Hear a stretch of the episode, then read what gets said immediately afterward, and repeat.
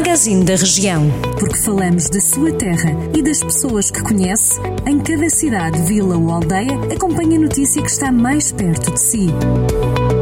Magazine da Região. Edição de Carlos Esteves. É chegado o momento de percorrer alguns dos assuntos em destaque em jornaldocentro.pt na cobertura noticiosa de alguns dos conselhos do distrito de Viseu. Começamos por Viseu, precisamente, onde uma equipa de reportagem do Jornal do Centro esteve na feira semanal. A feira reabriu há cerca de um mês e meio e começa a recuperar a atividade habitual. No artigo que pode ler em jornaldocentro.pt, damos conta de que nesta terça-feira, o dia da semana em que a feira se realiza, ao contrário do que aconteceu com a reabertura, estava pouca gente no recinto e houve poucas filas de espera.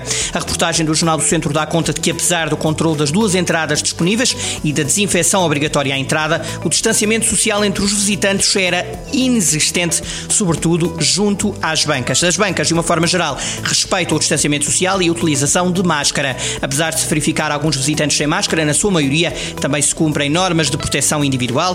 O Jornal do Centro ouviu alguns feirantes, por exemplo, Tânia Gomes, que defende que o tempo de espera nas filas afasta os clientes. A opinião semelhante tem António Costa, que não avista um futuro risonho para os feirantes que escolhem Viseu para vender os seus produtos. É uma reportagem para ler com detalhe em jornaldocentro.pt.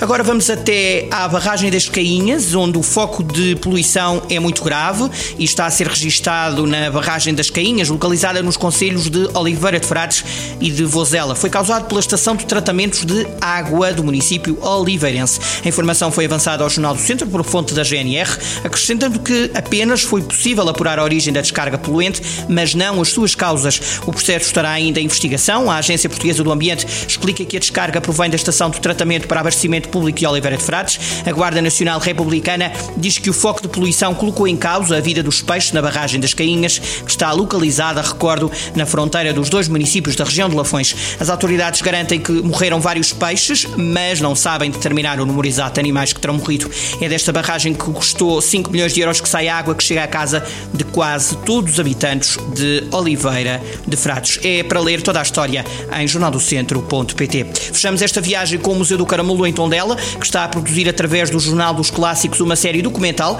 sobre automóveis portugueses, as suas histórias, os seus criadores e os proprietários. Segundo o diretor Salvador Patrício Gouveia, o objetivo é mostrar alguns dos mais extraordinários automóveis produzidos em Portugal, evitando que as suas histórias caiam no esquecimento ou permaneçam no total desconhecimento por parte do grande público.